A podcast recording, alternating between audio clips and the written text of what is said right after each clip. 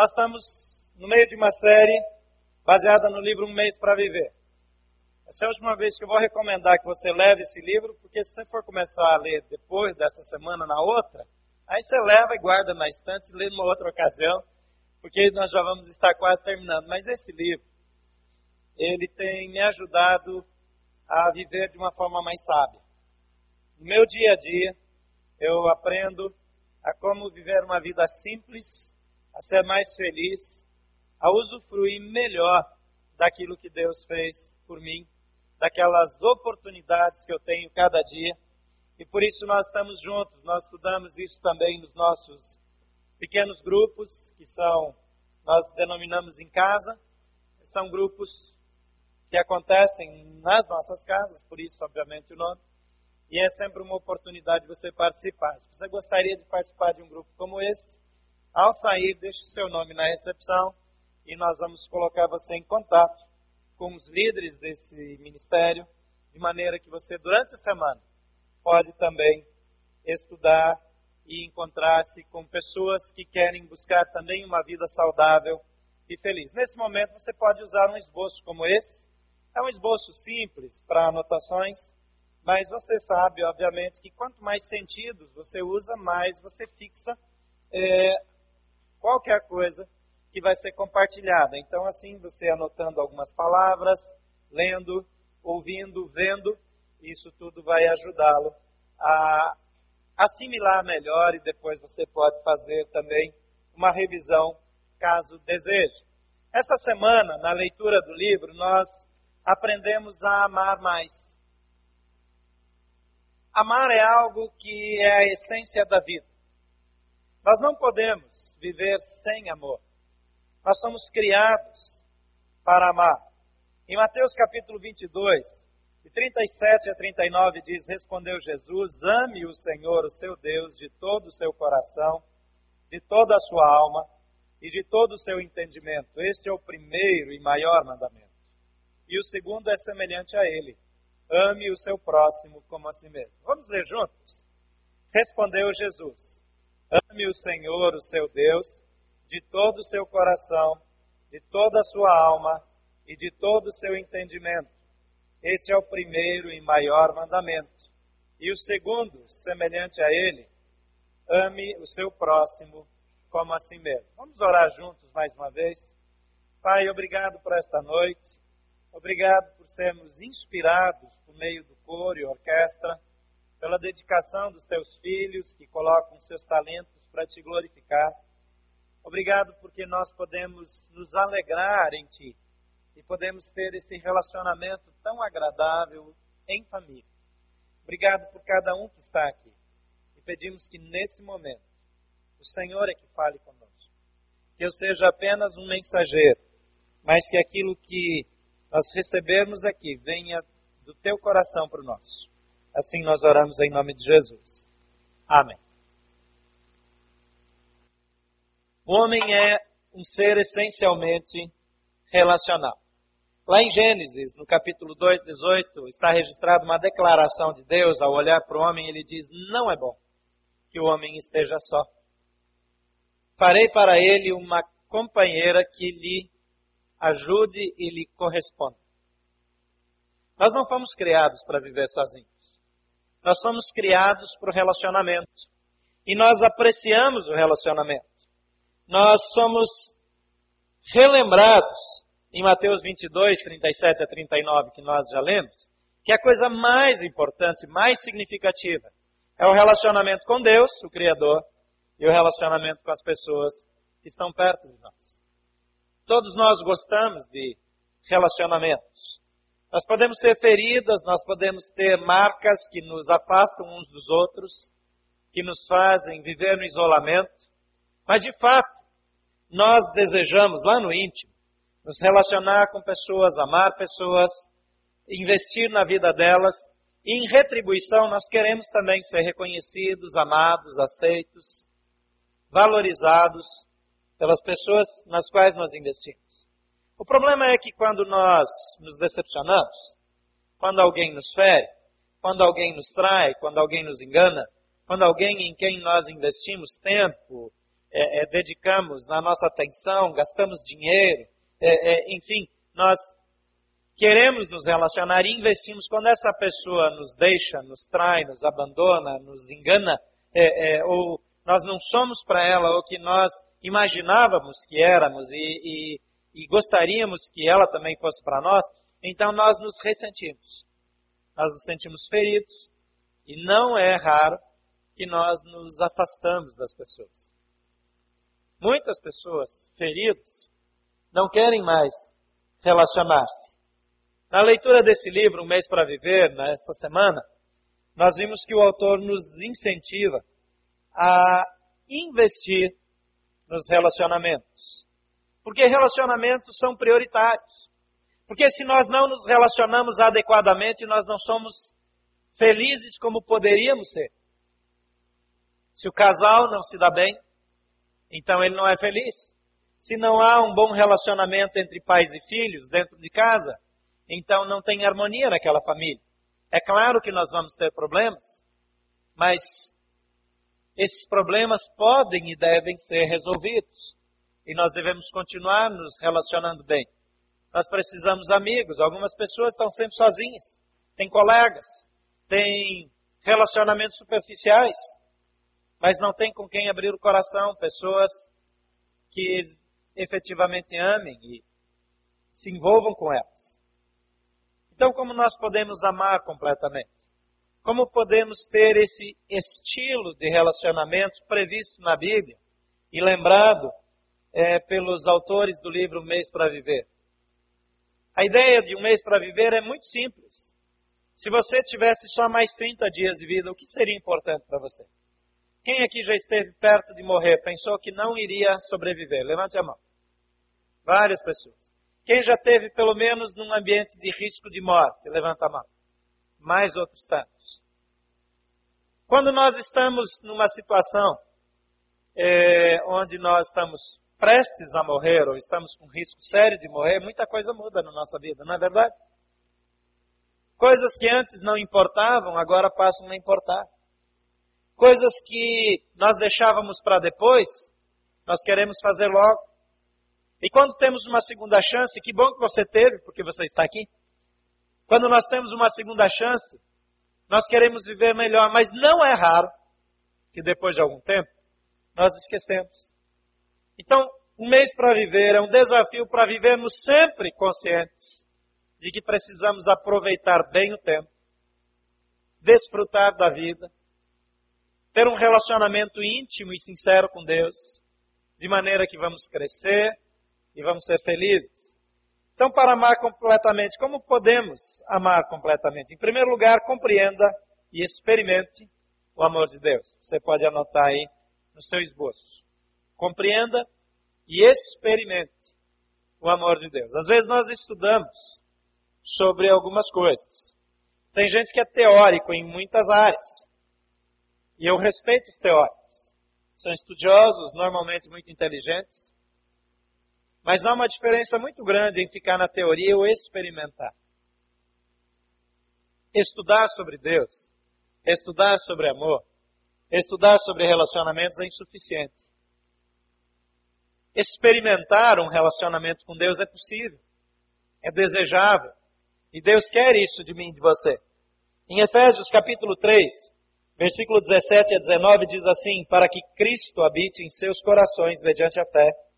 E oro para que vocês, arraigados e alicerçados em amor, possam, juntamente com todos os santos, compreender a largura, o comprimento, a altura e a profundidade e conhecer o amor de Cristo que excede todo entendimento, para que vocês sejam cheios de toda a plenitude de Deus. Deus quer que você conheça e compreenda o seu amor. Deus quer que você viva isso. Deus quer que você se sinta amado por alguém que nunca irá traí-lo. Por alguém que não tem limitações, não tem barreiras. Alguém com quem você pode compartilhar qualquer coisa e nunca outra pessoa vai ficar sabendo. Porque ele é fiel. É alguém para quem você pode pedir socorro quando você não tem mais expectativas ou perspectivas. E ele vai abrir os seus olhos para ver que Ele cuida de você. Em João 3,16 mostra a dimensão do amor dele. Diz assim, porque Deus amou tanto o mundo, que deu seu Filho unigênito, para que todo o que nele crê não pereça, mas tenha vida eterna. Esse é o versículo mais conhecido da Bíblia em todo mundo, em todos os tempos.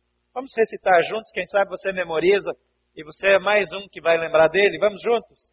Porque Deus tanto amou o mundo que deu seu Filho unigênito, para que todo o que nele crer não pereça, mas tenha a vida eterna. Deus investiu em você. Deus investiu em mim. E não poupou seu próprio filho, que veio para que ele pudesse ter um relacionamento íntimo contigo. Em segundo lugar, se deseja amar completamente, busque a restauração dos relacionamentos rompidos. Quem lembra de pelo menos uma pessoa com quem você se dava bem e que hoje não tem mais relacionamento? Levanta a mão. Pelo menos um. Ok, obrigado. Alguém tem problema com mentira? Levanta a mão agora. Não é verdade que quase todo mundo já deixou alguém para trás?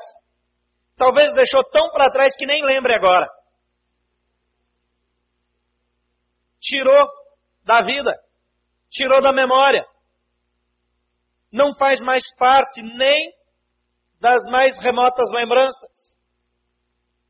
De vez em quando Deus traz à memória o nome de algumas pessoas que eram importantes para nós, amadas, e que nós deixamos para trás. Mateus 5, 23 e 24 diz assim: Portanto, se você estiver apresentando a sua oferta diante do altar e ali se lembrar de que seu irmão tem algo contra você, Deixe sua oferta ali diante do altar e vá primeiro reconciliar-se com seu irmão. Depois volte e apresente a sua oferta. Deixa eu explicar o contexto desse versículo. Os primeiros que receberam essa orientação de Jesus era um povo que fazia parte da nação judaica, dos hebreus, o povo de Israel. O povo de Israel tinha uma tradição muito, muito antiga, que uma vez por ano, uma vez por ano, o dia mais importante na história deles, no ano deles. O evento mais marcante, mais fundamental, para o qual as famílias se preparavam durante todo o tempo, era uma peregrinação até Jerusalém, ao templo, onde eles ofereciam sacrifício a Deus. É nesse contexto que Jesus está falando isso daqui. Está dizendo, se você se preparou o ano todo, e você reuniu todas as coisas, e você fez seu investimento melhor, porque naquele dia, eles ofereciam um sacrifício, uma oferta de sacrifício pelos pecados, mas ofereciam também, normalmente, uma, uma oferta de gratidão a Deus. E de uma certa forma, na mente deles estava escrito, estava entendido, que do comportamento deles nessa oferta dependia o sucesso deles no ano seguinte.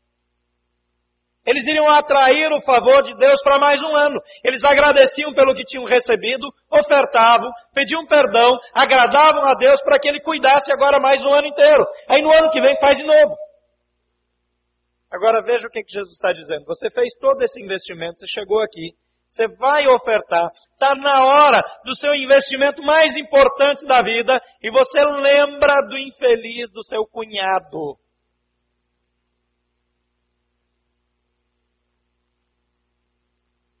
Aí ele diz: deixa ali diante do altar a sua oferta, não faz mais nada, e volta, caminha de volta, dois dias, três dias, cinco dias, oito dias de caminhada, duas semanas de caminhada, e vai primeiro reconciliar-se, como dizem lá no previsão, com o miserento.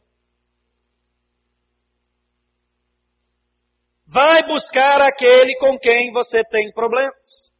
Não deixa, ele está dizendo, é tão importante é tão significativo, é tão relevante consertar os relacionamentos, que você não está pronto nem para adorar a Deus, enquanto não se reconciliar com seu irmão.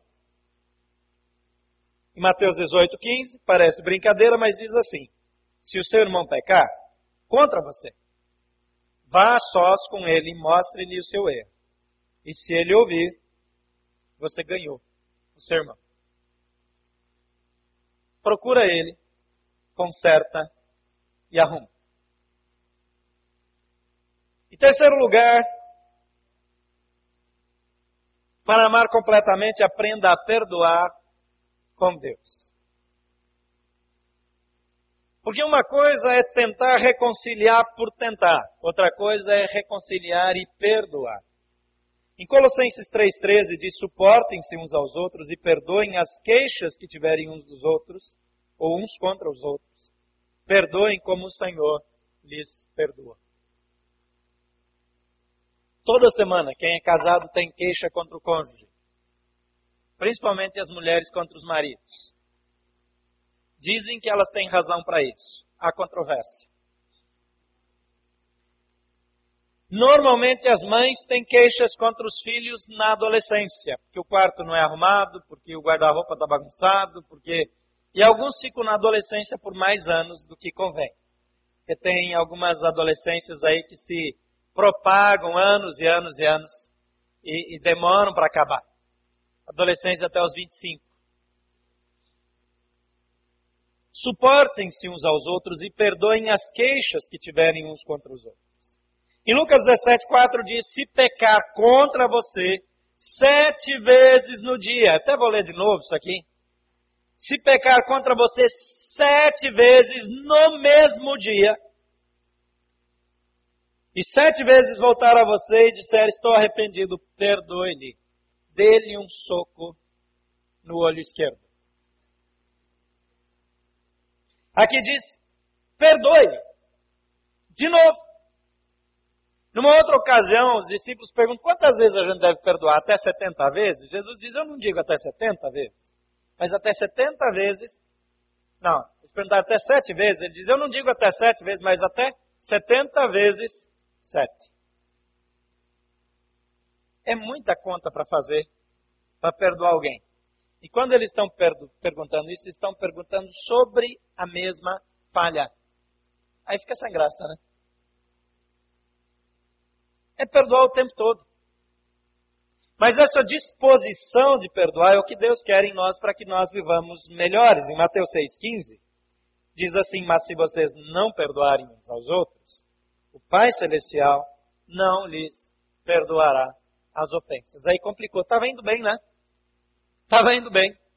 Mas agora complicou, porque se eu não perdoo, eu também não sou perdoado por Deus. Em quarto lugar, se você realmente deseja aprender a amar completamente, use de sabedoria em seus relacionamentos. Colossenses 4, 5 diz: Sejam sábios no procedimento para com os de fora. Aproveite ao máximo todas as oportunidades. Nós temos uma vida curta. A vida passa rapidamente. E às vezes nós ficamos muito tempo azedos. Tem gente que já acorda de manhã chupando limão. Você conhece alguém assim? Já acorda azedo. Dizer, o dia nem começa, já tem azedume. Só Jesus na causa. Acontece que aqui diz que é para ter sabedoria, que é para aproveitar as oportunidades. Sabe quanto tempo você vai ter seus filhos em casa? Não muito. Você sabe quanto tempo você vai viver com seu cônjuge, com o marido, com a esposa? Você não sabe. Mas pode acontecer que a morte chegue para um dos dois subitamente. Você sabe quanto tempo você vai conviver com seus amigos? Quanto tempo você vai ter com seus pais? Outro dia eu fiz uma viagem e tirei um tempo de uma agenda que não permitia esse tipo de coisa. Mas eu tirei um tempo especial só para ir lá no oeste do Paraná, onde meus pais moram, visitar meu pai e minha mãe. Eu não sei quanto tempo eles vão estar vivos. Eu não sei por quanto tempo eles estarão comigo. Toda oportunidade que eu tiver, eu quero estar com eles. Porque a vida passa rapidamente. Aproveite bem as oportunidades. Romanos 12, 16 diz: Não tenham a mesma atitude, perdão, tenham uma mesma atitude uns para com os outros, não sejam orgulhosos, mas estejam dispostos a associar-se a pessoas de posição inferior, não sejam sábios aos seus próprios olhos. Naquela época tinha senhores, tinha escravos, tinha pessoas de classes muito distintas, de uma certa forma hoje também tem. E diz: não se considere melhor do que os outros. Envolva-se, relacione-se bem com todas as pessoas. Em Tiago 3, 17 diz: Mas a sabedoria que vem do alto é antes de tudo pura, depois pacífica, amável, compreensiva, cheia de misericórdia, de bons frutos, imparcial e sincera. Esses ingredientes colocados nos relacionamentos fazem qualquer relacionamento dar certo. Vamos juntos aqui? A sabedoria que vem do alto é antes de tudo, agora comigo, pura, depois pacífica, amável, compreensiva, cheia de misericórdia, de bons frutos, imparcial e sincera. Dá para ter um amigo assim? Dá para se dar bem com alguém assim? Devemos buscar isso. Porque esse tipo de característica vem da sabedoria que Deus dá. Então seja sábio segundo Deus. Em Efésios 4, 29 diz: Nenhuma palavra torpe saia da boca de vocês, mas apenas a que for útil para edificar os outros, conforme a necessidade, para que Deus conceda graça aos que a ouvem. O que você fala abençoa? Você sabe que tem hora certa para falar tudo, né? Inclusive para fazer críticas. Os filhos precisam ser corrigidos, precisam ser ensinados. O marido precisa ser orientado de vez em quando, precisa receber uma regulagem. Sabe aquela regulagem que você faz com o marido? A esposa, de vez em quando, precisa de uma regulagem. Precisa. Mas tem hora para fazer. Tem hora para fazer. Não é na frente dos amigos. Não é no almoço de domingo. Não é na hora de sentar-se à mesa para as refeições. Tem um momento certo. Quando nós não usamos bem as palavras, nós prejudicamos os relacionamentos, atrapalhamos as pessoas. Mas às vezes nós, na hora da ira, falamos coisas que não deveríamos falar. Já aconteceu com você?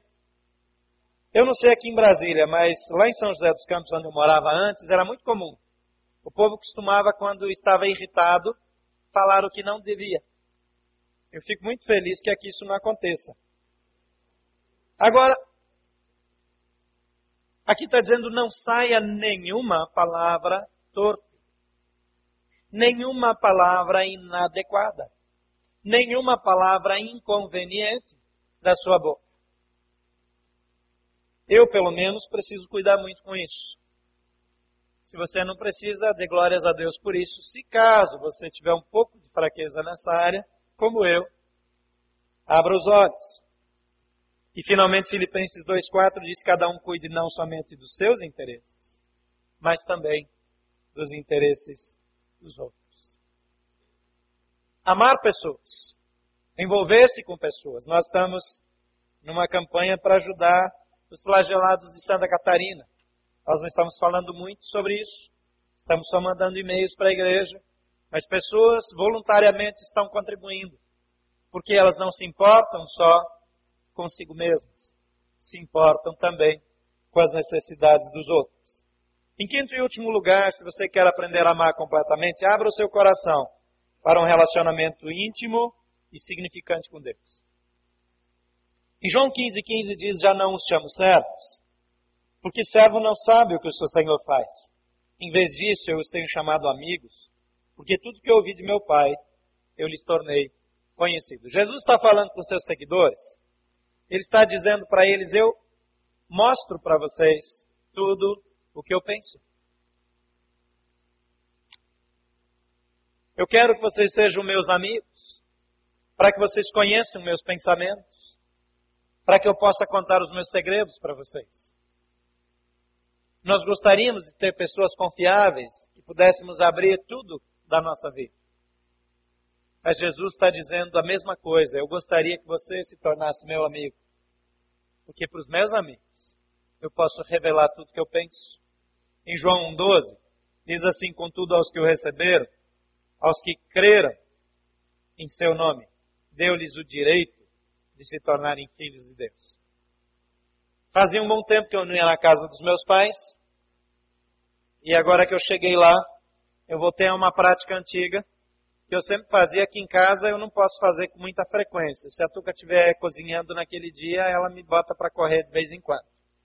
eu acho a melhor parte do almoço é ir na cozinha mexer nas panelas antes que o almoço está pronto. Eu acho que isso é um negócio assim que lá no céu Deus deve mexer nas panelas antes do almoço. Tenho a impressão. Porque coisa boa é ir lá, pegar aquela colher de pau e, e tirar um pouquinho, colocar na mão, queimar um pouquinho a mão, assim, pôr na boca rapidinho e sair antes que alguém perceba. Mas eu aprendi a fazer isso na casa da minha mãe. Ela saía para pegar, que na casa dos meus pais sempre teve assim algum temperinho plantado na horta, ela saía para pegar algum tempero e lá de fora ela gritava Gilberto. Dizia, como é que ela sabe? Mas eu voltei lá, claro que eu fui mexendo nas panelas. Filho tem privilégios. Quando eu vou visitar a casa de outras pessoas, eu não vou mexer nas panelas. Eu não chego lá, entrando na cozinha, abrindo a geladeira. É na casa dos meus pais eu sou filho. E filho tem privilégios. E aqui ele está dizendo, aqueles que receberam a Jesus, que creram no seu nome, ele lhes deu o direito de serem filhos, de se tornarem filhos, chegados, que têm liberdade, que têm acesso. Se você de fato tivesse apenas mais um mês para viver, você esperaria para perdoar? Aguardaria para pedir perdão? Esperaria passar o tempo antes de iniciar seu relacionamento com Jesus Cristo? Eu quero desafiá-lo agora mesmo, nesse momento. Iniciar um novo relacionamento com Jesus. Investir no relacionamento com Deus e com o próximo. Tomar essa decisão. Fazer uma declaração mais ou menos como essa. Diga comigo, eu decido estabelecer um relacionamento significativo com Deus e com o próximo. Por que não fazer isso agora mesmo? Por favor, feche seus olhos. Gostaria que todos fechassem os olhos agora, para que ninguém se distraísse. Sei pouco da sua vida. Alguns de vocês nem mesmo encontrei anteriormente. Talvez você é uma pessoa que foi ferida por relacionamentos. Talvez seu próprio casamento é uma oscilação constante, ora está bem, ora está tão mal que você fica pensando se não era melhor deixar tudo para lá. Talvez as dificuldades entre você e seus filhos sejam grandes, você e seus pais. Talvez um amigo traiu. Talvez coisas ruins aconteceram na sua vida. Mas Jesus diz: Venham até mim, vocês que estão cansados, vocês que foram feridos, estão sobrecarregados, eu vou aliviá-los. Eu quero ter um relacionamento com vocês, eu quero curar as feridas do passado, mas você precisa me conhecer e me receber. Para viver isso, você precisa fazer uma oração. Eu queria que você fizesse comigo, todos vocês digam comigo, Senhor Jesus, eu creio que Tu és o Filho de Deus. Tu vieste a esse mundo por minha causa, para me dar uma nova vida, para me salvar. Eu te recebo como meu Senhor e meu Salvador. Eu quero o Teu perdão e a Tua direção na minha vida. Por favor, continue com seus olhos fechados. Repetir uma oração como essa não muda a vida de ninguém, mas fazer disso uma oração sincera transforma a vida de qualquer pessoa. Se você quer que essa oração seja válida na sua vida, se você quer um relacionamento com Deus, que viabilize o relacionamento com o próximo, que te traga salvação e vida eterna, eu quero convidá-lo a dar esse passo de fé agora. Eu quero orar por você. Se você quer isso nesse momento, levante uma de suas mãos, enquanto todos estão com os olhos fechados, só para que eu veja. Eu quero ver a sua mão e orar por você. Deus abençoe, Deus abençoe, Deus abençoe. Para levantar sua mão, Deus abençoe, Deus abençoe aqui no meio. Deus abençoe, querido. Há mais alguém? Levante bem alto. Deus abençoe lá no fundo, Deus abençoe, Deus abençoe, querida. Lá atrás, Deus abençoe. O senhor também, Deus abençoe. Glória a Deus por sua vida. Há mais alguém? Levante a mão bem alto. Diga, eu quero esse novo tempo. Já vi você, Deus abençoe. Há mais alguém? Deus abençoe. Deus abençoe a senhora aqui que não tinha visto. Pai querido, olha para esses filhos e filhas que querem e precisam desse relacionamento de amor. Ó Pai, em nome de Jesus, escreve seus nomes no livro da vida. Ó Pai, que eles conheçam um novo tempo, uma nova vida e tenha um recomeço contigo. Ó Pai, que o teu santo e precioso nome, no poder do sangue derramado na cruz do Calvário, cubra os seus pecados. E que eles recebam desse amor incondicional que vem de Deus. E que eles tenham esse amor para repartir com as pessoas. Cura as suas feridas, marca as suas vidas e toma-os em tuas mãos para a tua glória Assim nós oramos nesse momento, em nome de Jesus. Amém.